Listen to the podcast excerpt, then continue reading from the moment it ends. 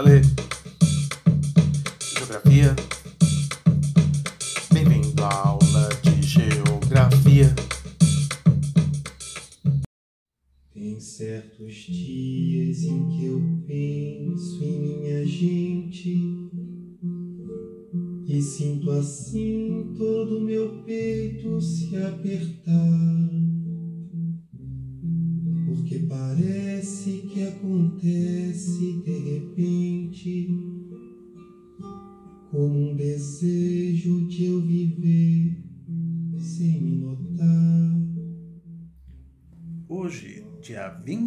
29 de maio de 2021, se comemora o Dia do Geógrafo e também da Geógrafa.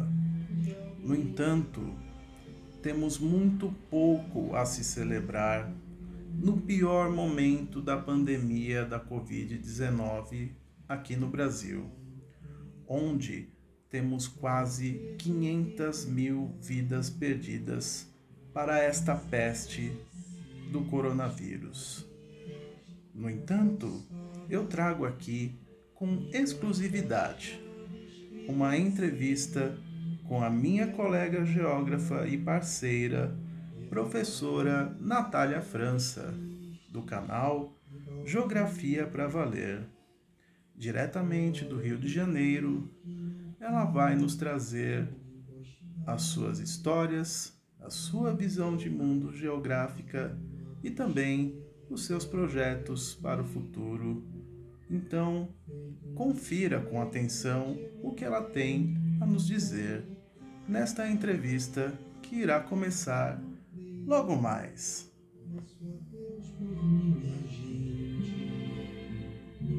É gente humilde, que vontade de chorar.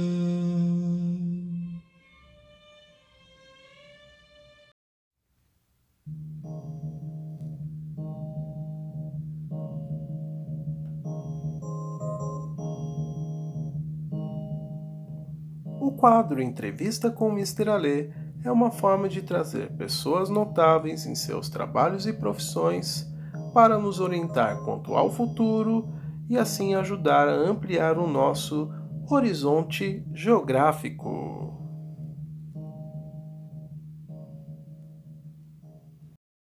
Natália França, gostaria que você se apresentasse aqui no podcast, nos contando um resumo de sua trajetória geográfica até aqui. É verdade que antes de optar por ser geógrafa, você tirava nota 2 nas provas de geografia na escola? Olá, gente, tudo bem? Bom, eu sou a Natália França, professora de Geografia, e eu vou contar um pouquinho da minha trajetória geográfica, né? É uma história muito engraçada. Eu lembro que quando eu tinha 13 anos, essa história mudou, né? Eu só tirava dois, eu era muito boa em história, só tirava 10 e os professores vinham conversar comigo. Nossa, como você é ótima aluna, vai fazer história, não sei o quê. E aí eu tinha uma pergunta muito forte. Eu, fazia, eu pensava, né? Como assim? Eu tiro 10 em história, eu não tiro 10 em geografia, e são matérias muito parecidas, né? E aí, na época, eu fazia teatro. E aí eu lembro que um dia, assim, né? A menina chegou e falou assim: Ai, ah, tirei outro 10 em geografia. Aí eu tava no meu grupinho, né? É, dentro do grupo, tava no meu, no meu grupinho. E aí eu falei, virei pro amigo meu e falei assim, cara, como assim, velho? Ela tirou 10, eu tirei 2 de novo, não é possível, não é possível. Aí eu falei, sabe de uma coisa? Vou lá conversar com a professora, né? Porque tem alguma coisa errada, só pode. E aí eu cheguei lá na professora e aí eu perguntei à professora o que que estava acontecendo, né? Porque ela tirava 10 e eu só tirava 2. E aí a professora falou para mim, né? Olha, seu modo de estudar, você está estudando pelo material errado, né? Enquanto a menina. Como se fala? A menina estudava pelo caderno, eu estudava pelo livro e, né, enfim, as respostas eram. A abordagem da prova acabava sendo mais parecida com a do caderno do que a com a do livro. E aí eu falei, cara, a partir de hoje eu nunca mais, né, tiro tiro dois. A partir de hoje é de sete para cima. E assim foi. Fui para o ensino médio, depois eu fui escolher o curso o qual eu faria. A única certeza que eu tinha até então era de que eu não escolheria nada que tivesse exatas. Isso era muito claro para mim, sabe? Só que eu caí na pegadinha do malandro porque, assim, eu não sabia, né? Mas é, geografia na rural, na Universidade Federal Rural do Rio de Janeiro, a qual eu fiz, tinha estatística, matemática 1, química 1, física 1 hum, e tinha uma outra matéria que era de, de exatas também, que me foge a memória agora. Pedologia, né? Pedologia. E aí eu, caramba, não sabia, né? Mas como eu já estava ali realizando o meu sonho, eu falei, cara, o meu sonho é muito maior do que essas matérias. Então eu vou fazer o quê? Eu vou me dedicar e eu vou fazer de tudo para passar. E é assim que, que foi, né, a minha trajetória. E sim, eu tirava muito dois, assim, né? Mas enfim, é, hoje, né, eu sou uma pessoa, né, transformada, assim, e a minha missão é ajudar outras pessoas que têm dificuldades em geografia e que vão prestar concurso para poder passar, né, fazer da geografia sua aliada. Muito bem, Natália. Para você aí no Rio de Janeiro, como tem sido essa interminável quarentena? após o início da pandemia da Covid-19 em março do ano passado e como você tem observado o comportamento do povo carioca durante esse período? Então, gente, a pandemia, né? O que, que acontece? Eu morava em Minas Gerais, morava na cidade de Mariana, né? A trabalho. E aí, quando dá 8 de março, eu chego no Rio de Janeiro. Meu aniversário era no dia 10 de março. Eu comemorei meu aniversário no dia 9 e na segunda-feira era dia 10 e na semana já fechou tudo. Já fechou tudo, não tinha mais nada aberto. De uma hora para outra, as coisas simplesmente encerraram, as coisas simplesmente pararam. No início, né, eu acredito eu que qualquer parte do mundo assim, é, a situação tenha sido muito crítica, muito difícil, muito difícil. Eu lembro que é, eu não saía para nada. E, obviamente, né, gente? A gente tem uma dinâmica, a gente trabalha fora, a gente faz as coisas, de repente a gente fica em casa e fica todo mundo em casa, uh, muitas coisas acontecem. E aí eu lembro que teve um dia em especial que eu tive que sair, que eu fui para uma consulta, assim, um dia em especial, não lembro. Não foi em março, não foi em abril, mas foi um momento em que estava tudo fechado ainda. E aí, nesse momento, eu eu parei assim na rua e parecia domingo. Por onde quer que eu passasse, parecia domingo, né? Que não tinha nada aberto, comércio fechado, não sei o que. Então, assim, foi muito, muito caótico, né? Aí depois vieram as aberturas, aí as poucas aberturas, depois foi abrangendo. É, hoje, né, aqui no Rio as coisas estão bem mais abertas. Uh, com a vacinação que ainda é ínfima, né? É, em vista do que poderíamos ter, ela é ínfima. É, mas tem muito mais coisas abertas, né? Ah, até mês passado tinha muita coisa fechada, muita coisa é, em restrição, melhor dizendo, né? Então tava uma situação bem crítica. A quarentena foi muito, pelo menos inicialmente, muito respeitada e aí agora as coisas já se flexionaram bastante. Parece até que não tem nada no Rio de Janeiro. Ah, é isso, sabe? Perfeito. Agora mudando um pouco de assunto, quero que nos conte como foi a sua experiência lá na cidade de Mariana, em Minas Gerais, após o trágico rompimento da barragem do Fundão, controlado pela empresa Samarco, em novembro de 2015. E qual foi o trabalho que você realizou lá como geógrafa?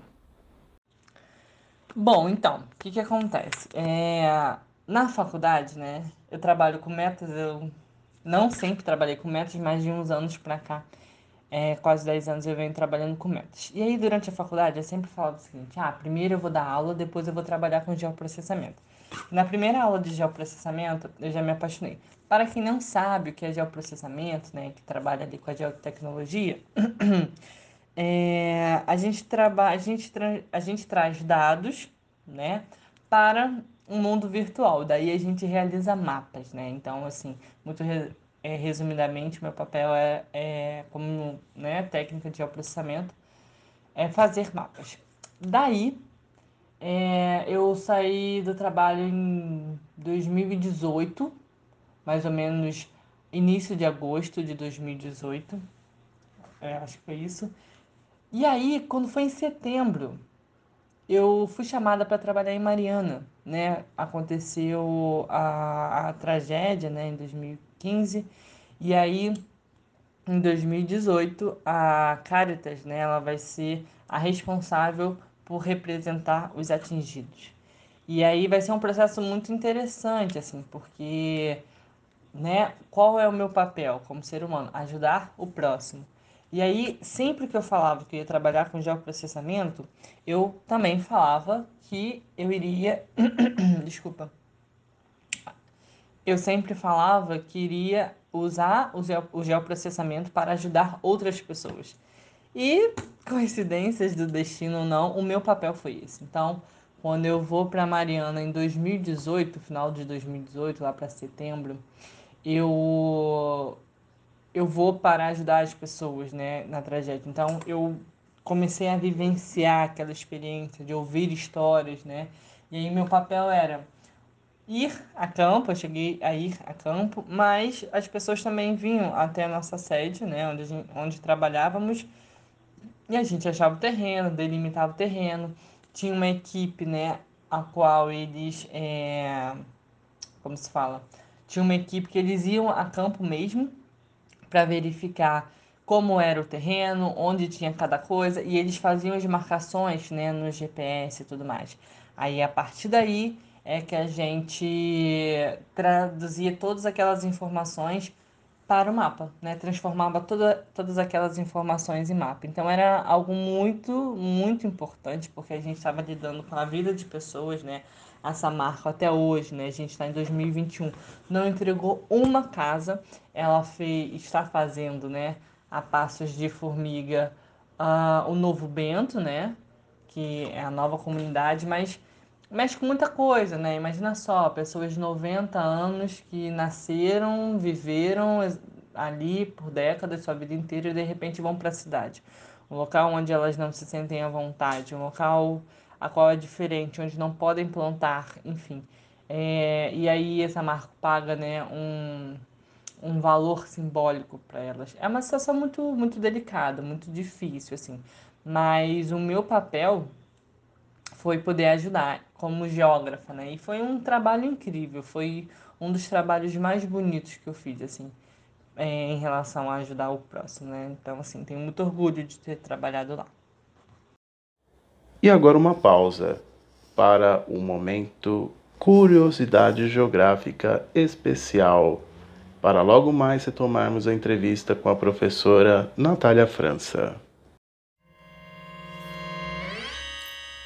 Momento Curiosidade Geográfica em 3, 2, 1, vai!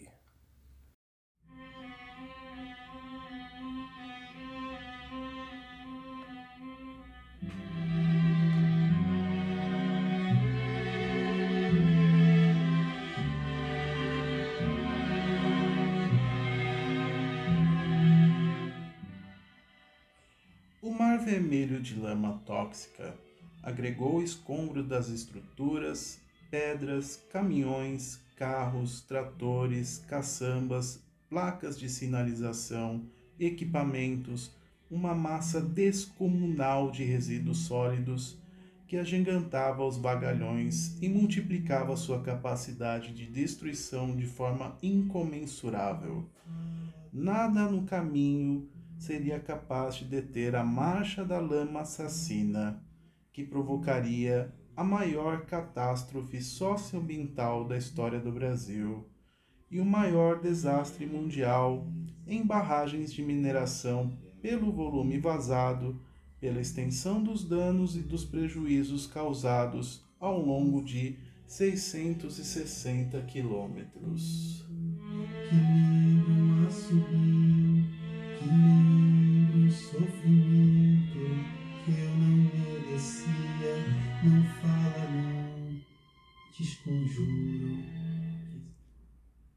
Este trecho foi retirado do livro Tragédia em Mariana A História do Maior Desastre do Brasil, escrito pela jornalista e repórter da TV Globo Cristina Serra, lançado em 2018 com depoimentos dos sobreviventes e seus familiares na pior tragédia socioambiental do Brasil até então, ocorrida em 5 de novembro de 2015 e que vitimou 19 pessoas, além de contaminar com rejeitos de minério de ferro uma área de 86.715 km da bacia do Vale do Rio Doce, atingindo 230 municípios até a lama chegar ao Oceano Atlântico, passando pelos estados de Minas Gerais e Espírito Santo, sufocando e devastando toda a fauna e flora do ecossistema local e marinho.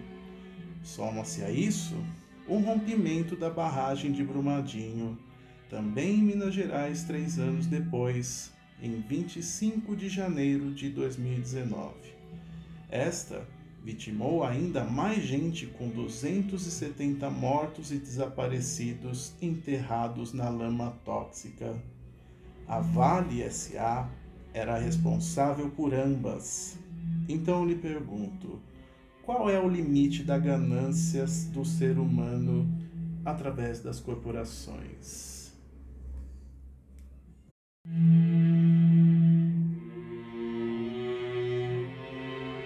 Não fala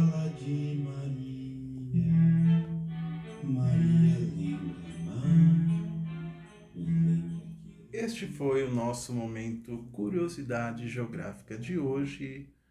Então continuem a conferir a entrevista com a professora Natália França e logo mais ela dará o seu depoimento final com o projeto que ela vai lançar com exclusividade para você. Então confira o que ela tem a lhe dizer nas suas próximas palavras. Obrigado.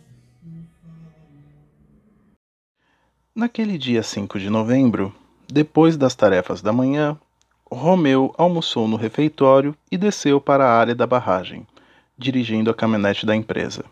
Eram quase duas horas de uma tarde de céu claro e calor. Acompanhou um colega terceirizado que faria os serviços de vegetação e instalação de canaletas de drenagem. Findo o serviço, voltou à sede para deixá-lo.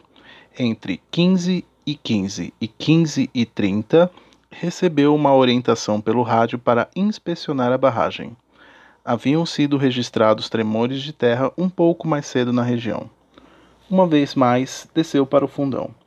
O reservatório da barragem era como um grande lago ou bacia, aproveitando a depressão natural do terreno para armazenar o rejeito de minério de ferro, uma mistura de lama e areia que sobra do processo de beneficiamento do mineral. O reservatório era contido por um barramento de aterro compactado.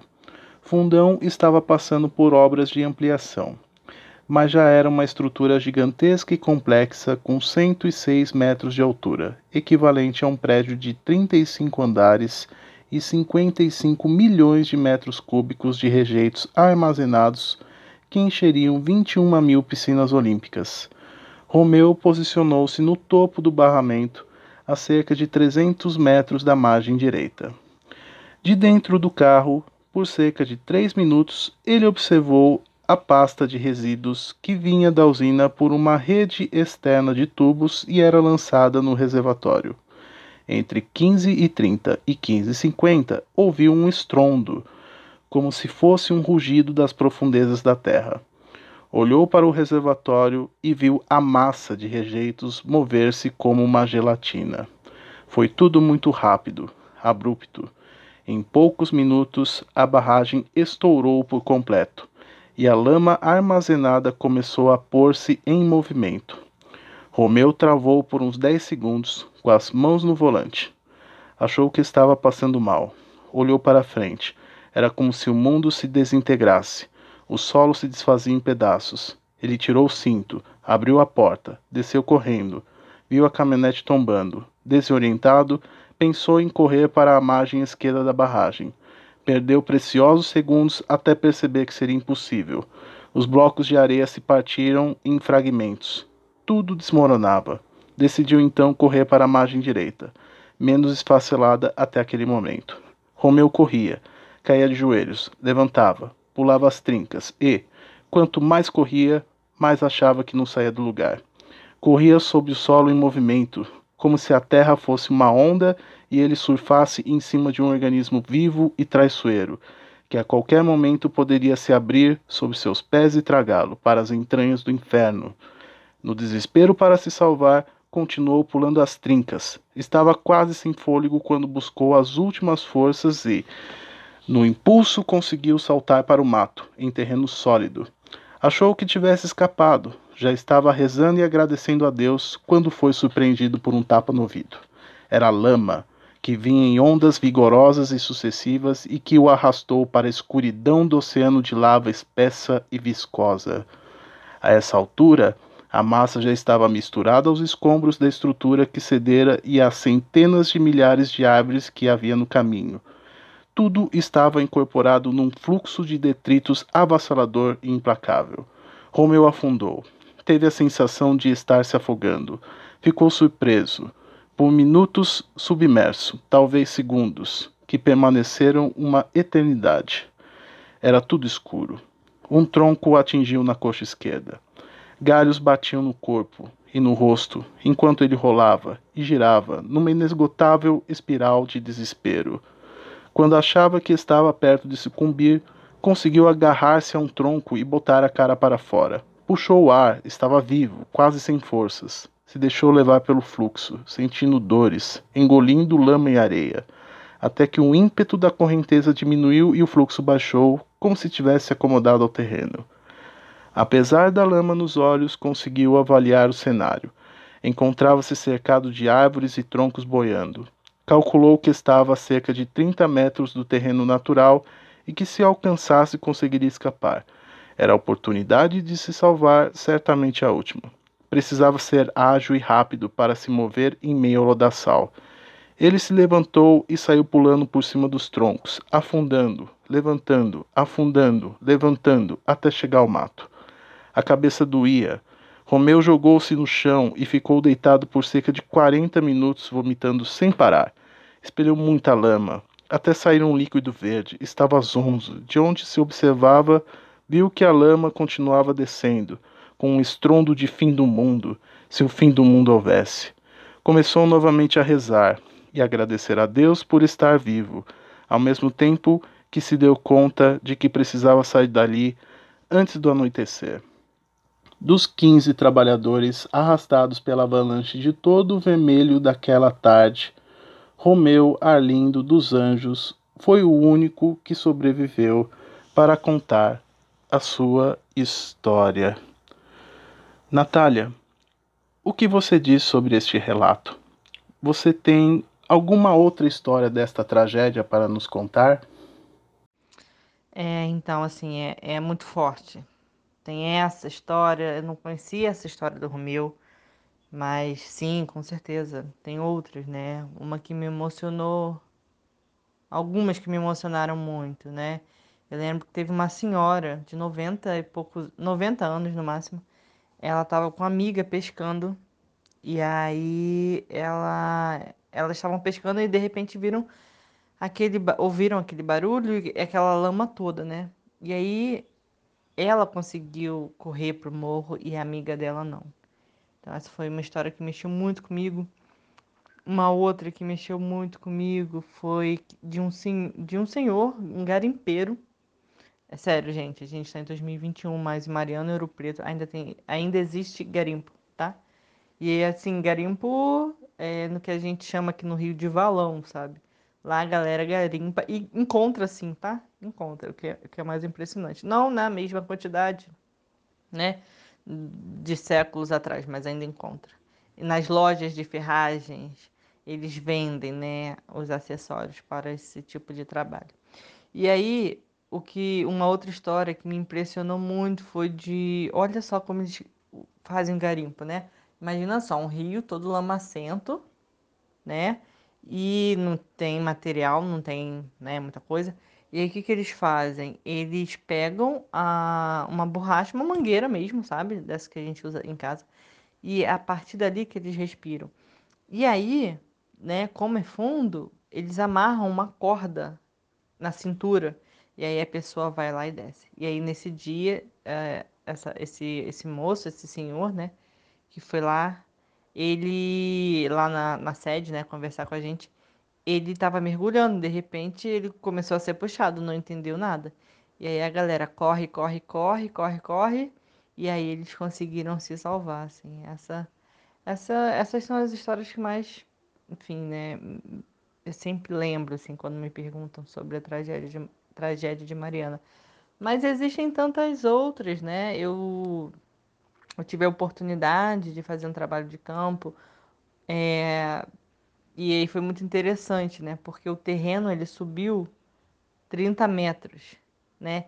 E aí a gente vai subindo assim um morro, né? Que é uma colina, assim, e a gente vê a altura que a lama foi. E tipo assim, a mangueira tá muito alta, gente. Sério, a mangueira tá uns 20 metros. É, por aí, uns 20 metros assim de altura. E a lama, e ela tem a marca da lama, assim. E aí, conversando com moradores, eles explicaram que atualmente, né? Eu, porque, assim, o que que acontece? Quando a gente estava no caminho, eu vi muitos gaviões. E aí existe um bicho que eu não sou tão, não acho tão interessante, que é a cobra, né? Esse réptil tão interessante, mas eu não acho tão interessante assim, enfim. E aí eu achei que tinha uma quantidade muito, muito considerável, né? Desse, desse animal. E aí eu falei, nossa, aqui deve ter muita cobra. E aí, conversando com um morador, ele fala que a quantidade de, de, de répteis aumentou muito, muito. E teve uma vez, né, é, que eles encontraram uma uma muito próxima à casa. E aí eu fiquei muito impressionada, porque, por exemplo, a casa fica toda aberta. Essa casa a qual nós visitamos era uma casa de veraneio, né? Então, tipo, eles só iam final de semana ou em ocasiões chaves. E aí a quantidade de sedimento que tem é, é impossível de acreditar. A quantidade de sedimento, a quantidade de de metros, sabe? Onde a, a, lama foi, assim, onde tem a marca até hoje. E aí é, é muito interessante, porque você, eles, né, toda essa tragédia acabou mudando o cenário quimicamente, biologicamente, socialmente, né? E, e são muitas histórias assim. Então, assim, eu fui nos lugares que eu fui, né? O rio mudou, o curso do rio mudou. E eu fiquei assim, caramba. E nesse mesmo dia a gente fez uma visita de um local onde ah, tinha era lugar para cortar eucalipto, né? Cara, a, a lama ela foi muito muito ousada. Ela ela saiu levando literalmente tudo. Animais, pessoas. Ela saiu levando tudo, assim, tudo. É como se a gente passasse a borracha, sabe?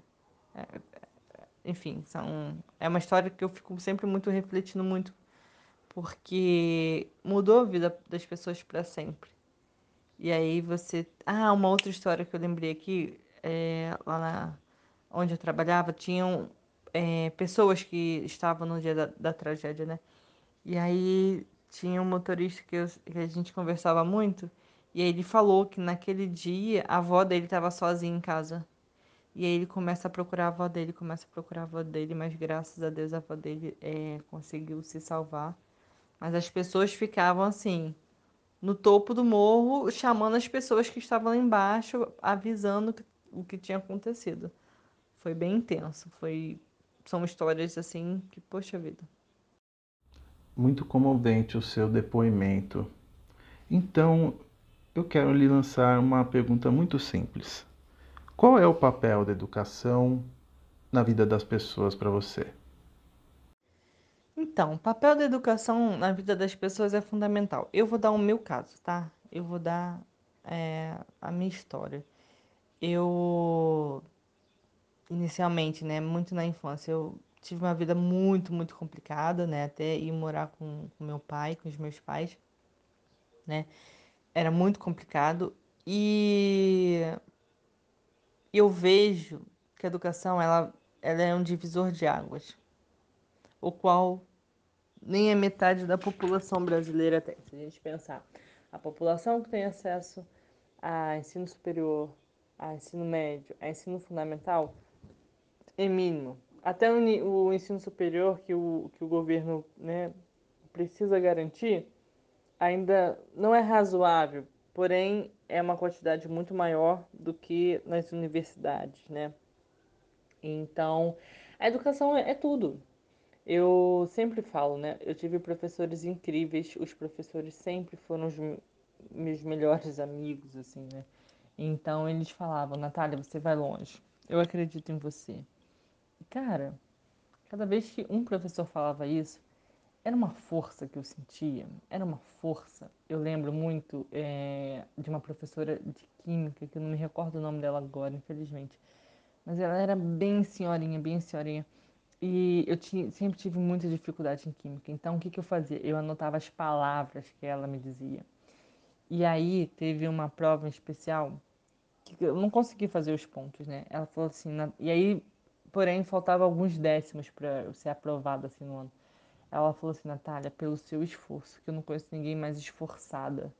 E é isso que a vida vai exigir de você, que você seja esforçada, que você é, vai de cabeça, que você estude, que você se entregue, sabe? E todos os professores que falavam isso, que você consegue, você é capaz, não sei o quê, eu trouxe muito isso para minha vida. Coincidências ou não, hoje eu sou professora e o meu papel é incentivar outros seres humanos. Não importa a idade, não importa o que fez, não importa uh, o que, que aconteceu, sabe, na, na sua infância, na sua adolescência. Talvez o mais incrível da vida é que a gente entenda que daqui para frente a gente pode fazer novas escolhas. E tá aí, né? As escolhas. Eu costumo dizer também que uma escolha tomada pode mudar a sua vida para sempre. E é isso. Quando você decide estudar, a sua vida pode ser transformada para sempre. Você vai alcançar patamares que até então você nunca havia pensado. E quando a gente decide fazer isso, Coisas que a gente não imaginava que poderiam acontecer, elas acontecem. E aí a nossa vida passa a ser transformada, transformada. Ajuda que a gente não, nunca passou pela nossa cabeça, elas surgem. E eu acho isso muito incrível, eu acho isso muito incrível. Quando eu falo que o meu papel na vida é ajudar as pessoas, que através da educação, eu acho isso algo muito sério, eu acho algo muito sensacional e de muita, muita responsabilidade. Porque você dizer para um aluno, né, você consegue, você é capaz, é você abrir a caixinha dele, né, fazer com que ele enxergue o novo mundo. E a geografia é isso, né? Quando a gente vota, quando a gente joga um papel no chão, quando a gente ah, vê o telejornal, quando a gente ouve rádio, quando a gente faz mil coisas, a geografia ela vai permear.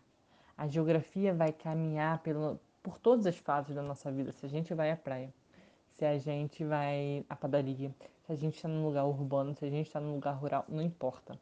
Talvez essa tenha sido uma das minhas preocupações, né, de, de pensar na geografia como algo que está no nosso dia a dia. E é exatamente dessa forma que eu busco trazer o conhecimento, né, para o aluno, porque ele sabe, ele tem conhecimento dele, ele tem a vivência dele, que sim são válidas. Então, a educação ela muda o ser humano da água para o vinho. E, né, é sempre acreditar, porque se a gente acredita, nossa, a gente é capaz de conquistar o mundo.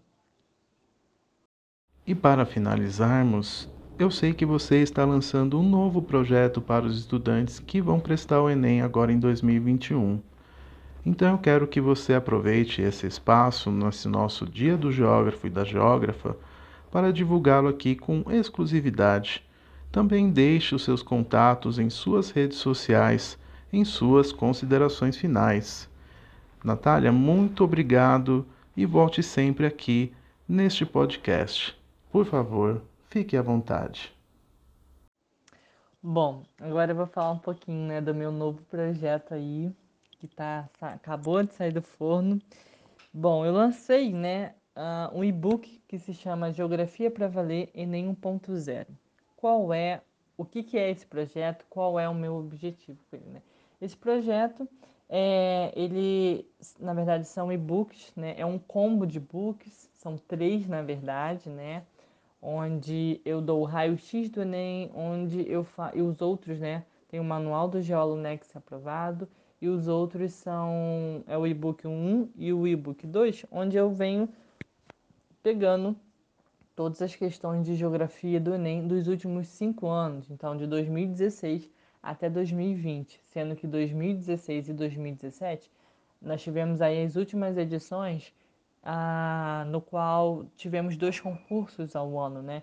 Então, o total são de sete provas que eu fiz análise, análise são mais de 130 perguntas, mais de 600 justificativas, porque eu justifiquei alternativa por alternativa, sem falar né, do pulo do miau, que são bisus, é, que são dicas né, ah, de leituras, de documentários. Né? Então a gente tem o Geofilme, tem o Geofriends e o pulo, pulo do miau. Tudo isso para quê? Né? Para que o aluno ele possa mergulhar nesse universo né, do Enem, entender o que o Enem cobra. O Enem cobra exatamente o nosso dia a dia. Então, o que está acontecendo na atualidade? O que está acontecendo com o meio ambiente? O que está acontecendo com a política brasileira, com a geopolítica internacional? Então, quando a gente consegue entender o que acontece ao nosso redor, cara, é exatamente isso que a prova vai cobrar, sabe? Então, esse projeto ele é para alcançar é, pessoas que desejam sim fazer o Enem, pessoas que têm esse sonho de fazer uma universidade pública, têm o sonho de tirar uma boa nota, né? E, é, como eu falei né, anteriormente, eu na escola só tirava dois, né? Só tirava dois. E aí, como eu tive essa dificuldade, eu acredito que tem outras pessoas que passem por isso, né? Então, quando a gente tem um caminho que foi traçado por alguém que já passou, né? Quando a gente tem um caminho, quando a gente tem um, um, exato, um caminho, né? Onde já está tudo preparado, é só a gente fazer o passo a passo, tete a tete, não tem jeito, a gente está fadado a, a ter sucesso, sabe? Então, o meu objetivo com esse book é fazer com que outras pessoas, outros jovens, né, tenham sucesso. E aí, quando eu falo que eu quero que muitos jovens tenham sucesso, eu falo isso porque eu coloquei um preço acessível, né? Eu coloquei um preço é, para que pessoas da periferia elas possam ter acesso, porque a gente sabe que a educação no Brasil ela é algo que caminha a passos pequenos, né? Lentos. E o que, que eu posso fazer para que aquele jovem da periferia, para que aquele jovem carente ele possa ter acesso aos estudos. Eu coloco um preço acessível, né? Juntamente a isso tem o meu o meu Instagram, né, que é o arroba geografia para valer. Então, ali você encontra conteúdos que é, questões, com, gabari, questões com gabaritos comentados. Você encontra uh, lives eu faço semanalmente, né, com você ali, uh, com outros professores também, sempre trazendo temas da atualidade. Por quê? Porque é o que o Enem cobra. E aí, se a gente tem, né, um, se a gente tem material de qualidade, se a gente tem um material acessível, mesmo sabendo que a internet no Brasil não é uma realidade para todos ou para muitos, mas o que a gente pode fazer o máximo para dar essa acessibilidade, a gente faz, sabe? E esse book ele é muito interessante, por quê? Porque você vai pegar esse material, você vai baixar de uma vez só. Então, se você tem um pouco tempo para utilizar a internet, você baixa esse material de uma vez só e estuda ele completo. Estuda as cinco últimas provas, as últimas sete provas do Enem dos últimos cinco anos em casa, sabe? No seu conforto, é, no celular mesmo, sabe? E aí, o que é mais legal? Você compra só e-book? Não. Quando você compra o e-book, né? Quando a pessoa compra o e-book, ela, com, ela também ganha, né? Uma mentoria, porque é muito importante saber estudar. Eu passei isso na, na pele, né? O fato de eu não saber estudar, não ter estratégias claras para estudar, me ocasionou o quê? Notas baixas, por causa do material errado. Então, eu dou uma mentoria, e também acesso ao meu grupo do WhatsApp. Então, assim, tô com dúvida, professora, não tô entendendo isso. Professora, me explica isso. E eu vou explicar com o maior carinho, né? Porque o meu maior desejo é que aquela pessoa, que aquele jovem, que aquela jovem, ela, eles possam né, alcançar, galgar em lugares maiores na vida. Assim como eu fui a primeira mulher negra da minha família a fazer um curso superior, eu quero que muitos outros sejam, seja o primeiro, o segundo, o terceiro, a geração inteira, né? E independente da idade, porque todos têm capacidade, né? De, de, de alcançar os seus objetivos. Então, eu acredito muito nisso, né? É, a minha missão é essa, é ajudar o próximo através da educação, tá? Então, quero agradecer aqui imensamente o convite, esse dia do geógrafo, que é um dia tão bacana pra gente, né? De ser lembrado e tudo mais. É, deixo aqui meu agradecimento para você, Alê. Deixo aqui também a minha rede social, que é o Instagram, arroba Geografia Valer. É, no link da minha bio tem o link para você comprar o e-book, que custa só R$19,00, R$19,97. Então, assim, é um preço acessível para que muitas pessoas é, possam sim adquirir. E, né, é, me siga, tire as suas dúvidas comigo, porque eu estou aqui para ajudar. Mais uma vez eu quero agradecer todo o carinho ali por você ter me convidado. Ali, muito obrigada. Eu desejo a você todo sucesso, ao sucesso aí nos seus projetos. Obrigada pelo espaço, né? Quero desejar aqui, aproveitar e desejar feliz dia do geógrafo a todos os geógrafos. É um dia muito bom da gente lembrar, né? Da gente aí refletir da nossa profissão e tudo mais.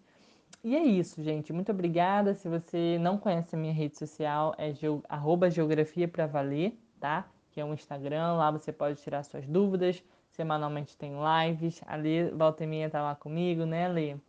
E, e é isso.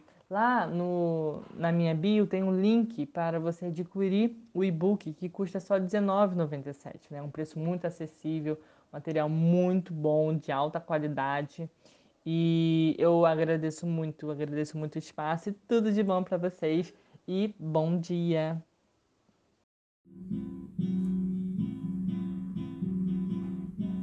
Amor daquela vez como se fosse a última.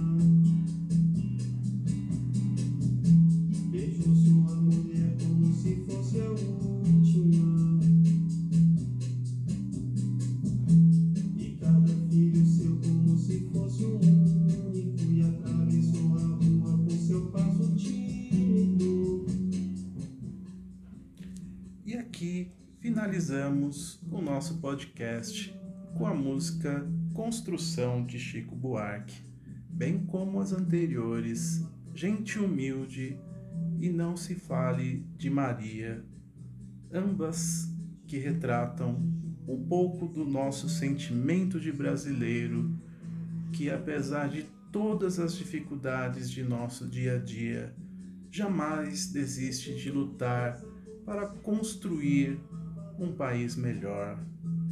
E para finalizarmos, deixarei uma reflexão do célebre geógrafo brasileiro, o saudoso professor Milton Santos, que disse em que a força da alienação vem dessa fragilidade dos indivíduos, quando apenas consegue identificar o que os separa e não o que os une finalizamos esse podcast e até a próxima edição neste nosso mundo geográfico que nos cerca. Muito obrigado e até a próxima.